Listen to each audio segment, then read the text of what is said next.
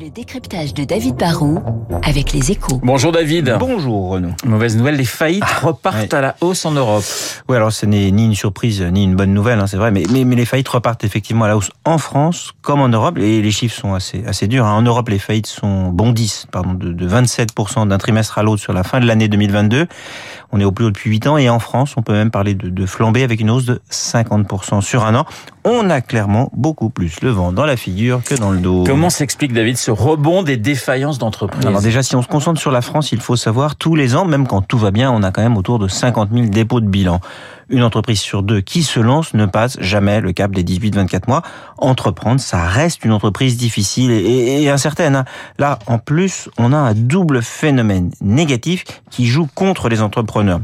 Le premier, c'est que pendant 2020, 2021, 2022, bah, il y a eu tellement de, de, de quoi qu'il en coûte, tellement d'argent public déversé sous forme de, de prêts garantis par l'État, de, de report de cotisation URSAF ou de baisse de la pression, pression fiscale hein, en raison de la disparition des profits pour certains, bah, que les entreprises ont été moins sous pression. Les tribunaux de commerce le disaient depuis un an, hein, même les entreprises malades arrivaient à faire attendre leurs créanciers on a plongé en fait l'économie dans le formol, mais l'an dernier, bah, il a fallu commencer à rembourser les PGE et l'URSSAF, et en plus, il a fallu encaisser le choc de l'inflation. Du coup, inévitablement, cela provoque une explosion du nombre de faillites. David, question est-ce que cela est inquiétant pour notre économie? Euh, bah, Il faut rester vigilant et attentif, mais c'est trop tôt pour plonger dans une forme de, de, de pessimisme. Déjà, les faillites, comme je le disais, ça fait partie de la vie économique, et la bonne nouvelle, c'est qu'en France, le nombre de faillites reste quand même inférieur de 17% par rapport à 2019. L'an dernier, on a eu un peu plus de 40 000 faillites beaucoup, mais c'est moins que les 50 000 habituels. Ensuite, c'est vrai qu'on a des problèmes qui touchent des, noms connus, comme San Marina, dans la chaussure, qui a fermé ses portes ce week-end, ou Gosport et Camailleux, qui sont en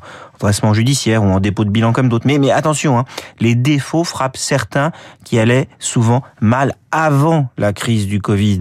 Ils ont pu traverser la tempête grâce aux aides, mais ils sont aujourd'hui bah, rattrapés par la réalité. Et puis, les faillites touchent souvent les PME qui prennent de mauvais départs.